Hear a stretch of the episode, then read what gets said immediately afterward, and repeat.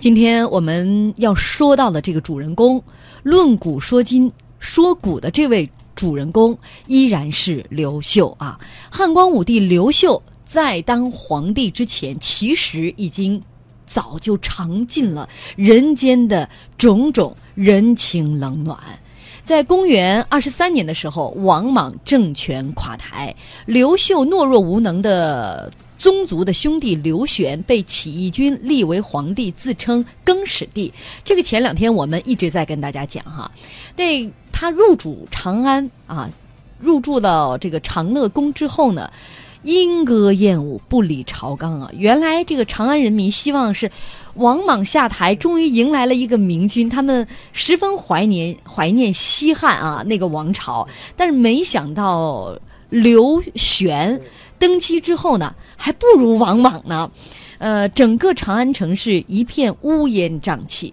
好在刘秀，他很快就被任命为代理大司马，持节巡行河北。是什么意思呢？就是拿着皇帝给你的一个，这个相当于介绍信一样印信，印信，拿着这样的一个印信呢，就到了黄河以北。那个时候，河北指的是黄河以北，从而远离了是非之地。他到那儿干嘛呢？其实是招降，因为呃，刘玄刚刚登基的时候，全国各地的各州、各郡、各县啊，相当于什么呢？大家都持观望态度，有点墙头草。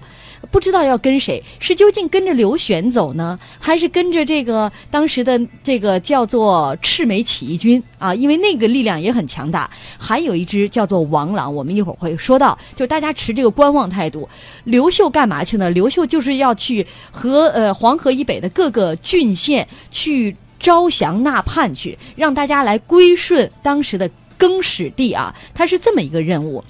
那当时在河北邯郸有一个算命先生，呃，叫做王朗，他趁着天下大乱呢，假冒汉成帝刘骜的儿子，在民间招摇撞骗。并且忽悠了一众的起义将领。要知道，算命先生那张嘴啊，太能说了，所以很多的起义将领都深信不疑，认为他就是刘骜的儿子。于是呢，这个王朗手下也开始兵强马壮，势头强劲。王朗看到刘秀离开长安之后啊，逐渐笼络了一帮地方官员和土豪，声望也是越来越高，部队也是越来越壮。于是就悬赏十。万户的侯爵来购买刘秀的人头，但是这个时候，经过一年哈，在这个黄河以北啊，持节来招兵买马的这个刘秀，已经不是一年前单枪匹马离开长安城的那个刘秀了。公元二十四年，刘秀亲率大军向王朗据守的邯郸发动攻击，邯郸陷落了，王朗被秦就地斩首。那就在打完胜仗、皆大欢喜的时候，刘秀开始搜查王朗的宫殿嘛。结果就在王朗的档案库里发现了几捆求职信，这些信件呢，竟然是自己手下的将士所写的，而且这么大概一番数量有数千封之多。书信当中，除了向王朗表示效忠之外，还有很多对刘秀进行侮辱和诋毁的内容。你想想嘛，在王朗势力强盛的时候，刘秀部将当中有人手鼠两端，担心刘秀万一被王朗消灭了，自己也跟着倒霉，所以就想办法来和王朗暗通款曲。看到这么多背叛信、求降信啊！有人就提出了说，呃，给刘秀提提建议啊，说我们认为这件事情必须要严厉追究啊，必须将我们队伍当中的异己分子彻底清除出去。刘秀呢，把这些信件集中起来，然后召集了所有的部将，当着大家的面，一把火把这些信件全烧了，而且边烧边说：“哎呀，烧了吧，啊，写信的那些人今天晚上能睡个好觉了，哎，让大家安心。”部将当时看到烧信的时候，这些信件都连拆看都没有拆看的。那你当然知道，当时收最初看这些信的时候，呃，他是手下的一些人打开，肯定要知道这些信是干什么。但是绝大部分的信，刘秀选择不看、不拆、不看啊。呃，我们换位思考一下，如果你们站在这样的一个位置上啊，会是什么样的一个心情？换作是你，这些信你选择看还是不看？如果是我的话，也不看。原因是什么呢？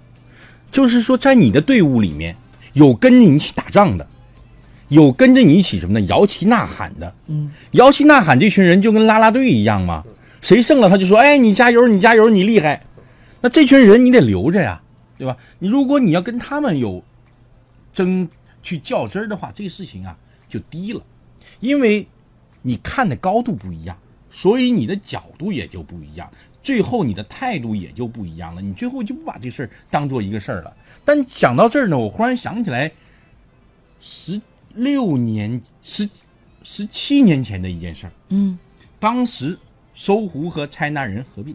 哦，大搜狐把拆纳人合并了，合并以后呢，当时他们要需要安排坐位置了，就比如说每一个部门各各两两边都有总监，当时内容部有一个总监，有一个总监的位置，但两方都有总监嘛。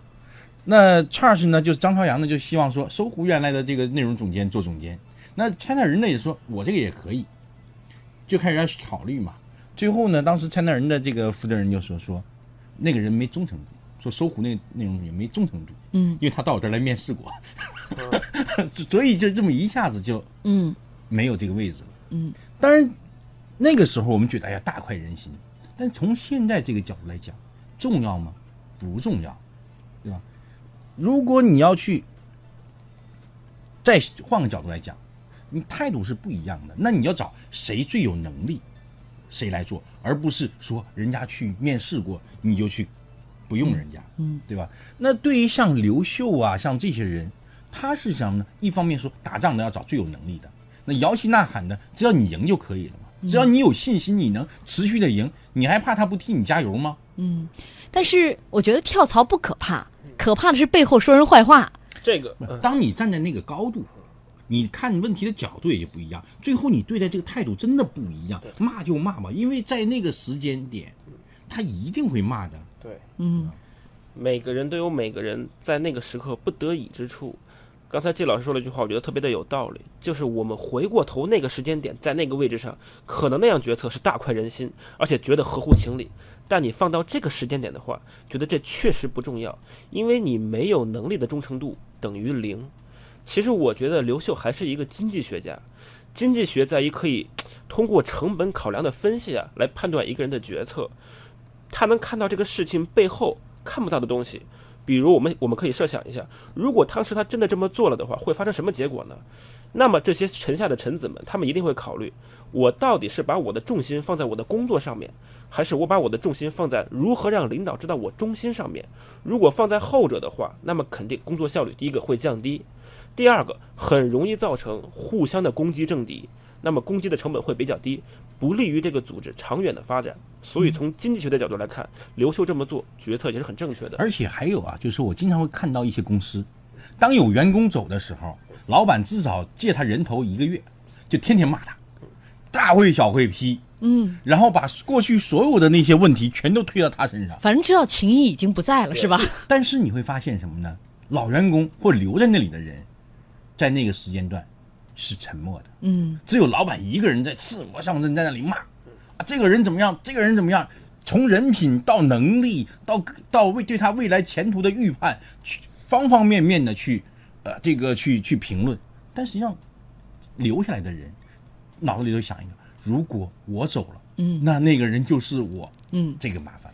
哎，这个员工如果要走呢，也可能会有各种理由啊哈。但是呃，牵扯到如果这个员工对于老板、对于公司有很多诋毁的话，呃，老纪这样的人你会留他留下吗？如果他诋毁啊，那要看说什么嘛。比方说，如果他就是说，哎，说你这个有问题，对吧？那如果是这个人不重要的话，我觉得没什么问题。嗯，就他的位置不重要，没那就什么不留了问题对，是吧就没什么问题，留和不留都不重要。嗯就是说主要看位置。但如果你要想你的一个很重要的副手能指出你的问题、诋毁你，那说明你自己真的有问题。即使你没留他或者留他，你回家也要自己想一想、反省一下。嗯这个就是呃，老纪出于这个，反正我也听出来了哈，呃，留和不留呢，他始终没有给出答案来，是吧？视主要是情况而定是这样的，要用精致的实用主义者的角度来讲，就这个人在这个位上合不合适，嗯，不要考虑说，经常会考虑说他是不是跟我关系近一点。真正做老板的时候啊，这个公司你说有亲疏吗？都是你付钱给工资的，都是帮你做事情的，你还分说他跟我关系近点，他跟我关系远点？没有亲疏在公司里面，真的完全就是说，他对你的想法的落实程度，对你的意图的落实程度，这个力度大还是小，你只能分这个，不会去分远近的。说他今天陪你吃个饭，明天他去给你倒杯水，不看这个，这得是相当理智的老板才行，是不是？就是精致的实用主义。